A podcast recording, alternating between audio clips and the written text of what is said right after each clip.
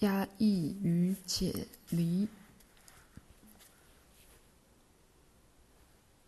在觉醒之后的岁月，许多人经验到困难或苦恼的情绪如洪水涌现，包括自己从来也不知道的情绪。他们可能以未曾有过的强度感觉到暴怒、惊恐或其他感受，或是发现自己淹没在很久以前自己以为已经遗忘的失落的悲伤或哀伤里。失去独立自我感和坚实的自我形象，好像会掀开盖子，显示出以前看不到的所有被视为令人不安或无法接纳的特质与感受。在西方心理学中，这层盖子被称为压抑的屏障。体现的初期阶段常常需要面对这个原本被压抑的素材。最终加以接纳。这个阶段可能令人既却步又气馁。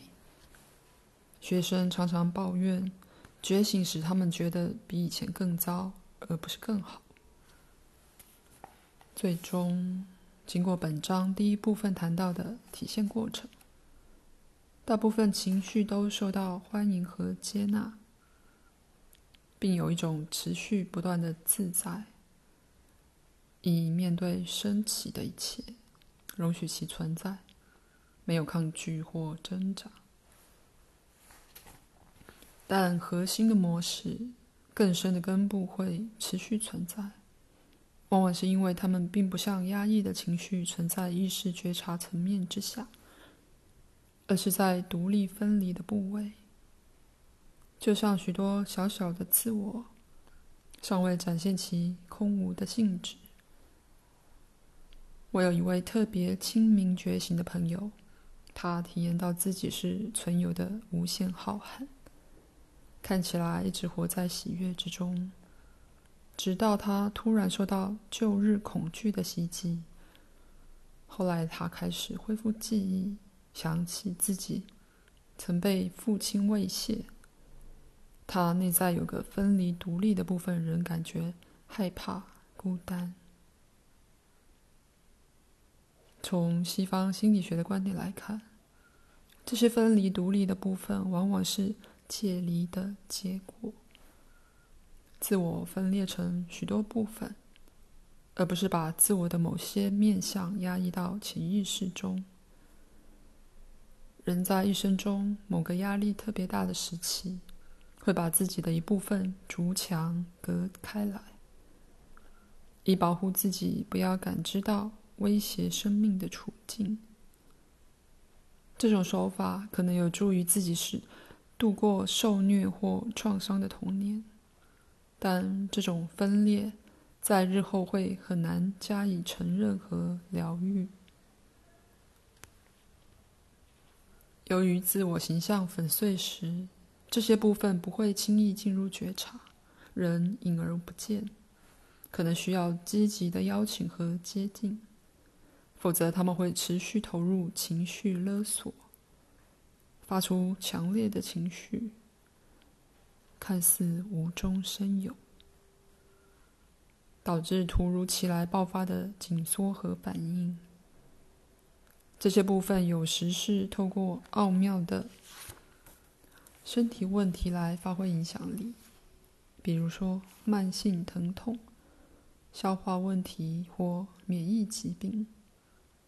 需要处理这些未被承认的部分的人，可能在大部分时间都觉得自己相当觉醒、宽广、自由，却有许多不曾见到的光的解离和固着的部分，仍然激动地带着未表达的情绪。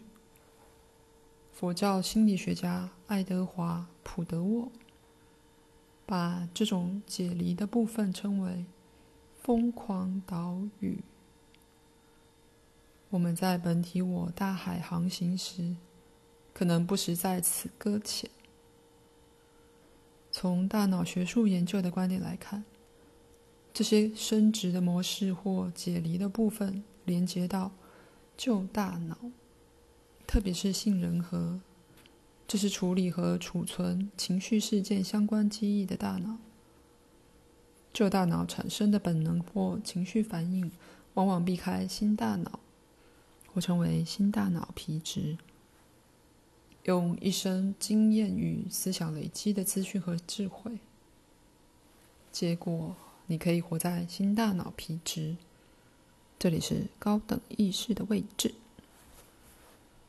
超越时间的灵性层面，却仍担心未来的生存。或是因为旧大脑情绪中心未被解决的过去创伤而大发脾气。不论你选择心理学或神经学的隐喻，传递的讯息是一样的。尽管你有强烈的觉醒经验，人可能有很深的内在分裂，是心理层面的撕裂与冲突一直存在。导致你的行为与你觉醒的不二实相不和谐或无法整合，直到每一块分裂都得到充分的疗愈，体验到外在与内在、自我和他人，以及你自己的这一部分与另一部分之间没有分裂，你的体悟才得到全然的体现。疗愈分裂。我的费坦多老师金恩克兰曾受过医学训练，他常说，疗愈的关键就是以健康的部分进入不健康的部分。换句话说，就是以意识或真实本性的爱与宽广。注入存有尚未觉醒、未得疗愈的部分。隐修聚会时，他会要我们把注意力集中到身体觉得健康、轻松的部位，想象他们穿透身体觉得紧缩、沉重的部位。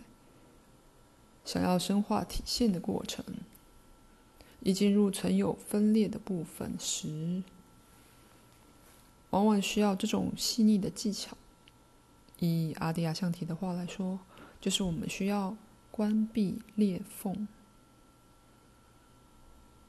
关闭裂缝的方式之一，就是邀请一个部分充分表达自己，让他说出自身的感受与担心。你不但要同理的倾听，也要让自己体验这个部分必然有的内在经验。运用这种方式的心理学技巧，包括声音对话、内在儿童工作法以及沟通分析的自我状态心理学。在此，慈悲的觉察和真诚的意愿，想进入解离的部分，也就是愿意把你的头放入魔鬼的口中时，是疗愈分裂的关键。另一种方式是留在你真实本质的宽广觉醒，想象自己吸入紧缩而未得疗愈部分的痛苦，呼出存有的平静、爱与自在。这是经过修改的西藏施受法的修行，本章末有更详细的描述。还有一种方式是称为身体经验的治疗技巧，引导参加者取用疗愈涡流，正向滋养的内在来源，逐渐疗愈创伤涡流分裂的部分或固着能量的核心，在两者间温和的摆荡。最后，还有一种方式称为。眼球运动去敏感化与重新处理，运用左右两侧的刺激，以彻底处理和消化未解决的创伤以及创伤造成的分裂。结果显示，这些疗愈技巧大多需要助人专业工作者的积极参与，因为痛苦的内在分裂通常是创伤关系或不健康关系的产物。在另一种关系的脉络中，对方提供的是关爱，而不是虐待；修复，而不是损害，较容易得到最成功的疗愈。不二灵性传承几乎都只强调个人的修行和体悟，不认识疗愈关系的重要。但这些传承现在越来越重视西方心理学强调的关系模式。不管你用什么方法疗愈分裂，一定要记得，难缠的反应模式和核心故事与真正的你毫无关系。真正的你是纯净、不受制约的意识或觉醒。你的真正本质是不受干扰。无法毁坏的，没有任何经验可以玷污或损害它。不论你承受多少痛苦，它都不曾是真正的你。你无论如何都要面对和接纳令人苦恼的习气，为他们对你生活的影响负起责任。但不要以误以为他们就是真正的你。也不要因为你已觉醒却仍拥有他们，就责备或批判自己。批判自己只是自我重建其力量的另一种小计谋。谁知道习气来自何处？遗传、过去式、星体的影响、家族排列。不论你觉醒多少次，或是多么真诚的渴望体现，有谁知道他们是否会彻底放松其控制呢？不论他们来自何处，不论他们如何发展，请记得，他们都是非关个人的，好像有什么东西可以属于个人似的。他们只是大量的业，伽马，在此生以最非观个人的方式交给你，要求你带着他们，最终加以解开。最后，体现一直都是既无止境又转瞬即逝的。从绝对的观点来看，每一片刻和处境都是神性完美的体现或表现，没有任何事物是曾出过差错的。每一件事物都必然如其所示，因为这个超越时间的片刻就是如此。同时，除非你真正经验到每一件事和每一处境都是你自己，并据此行事为人，否则你就仍在不断进行的体现过程之中。在此，你再次面对无门之门的矛盾，但在更深的层面，你本来就已经体现。只是在你的每一个行动都反映出神性完美的体现之前，你还没有彻底实现这个体现。就如十字架的神神圣象征，暗示着超越时间的垂直层面，纯净的存有，本然的完美，与水平层面无尽的发展与形成，交汇于永恒的当下。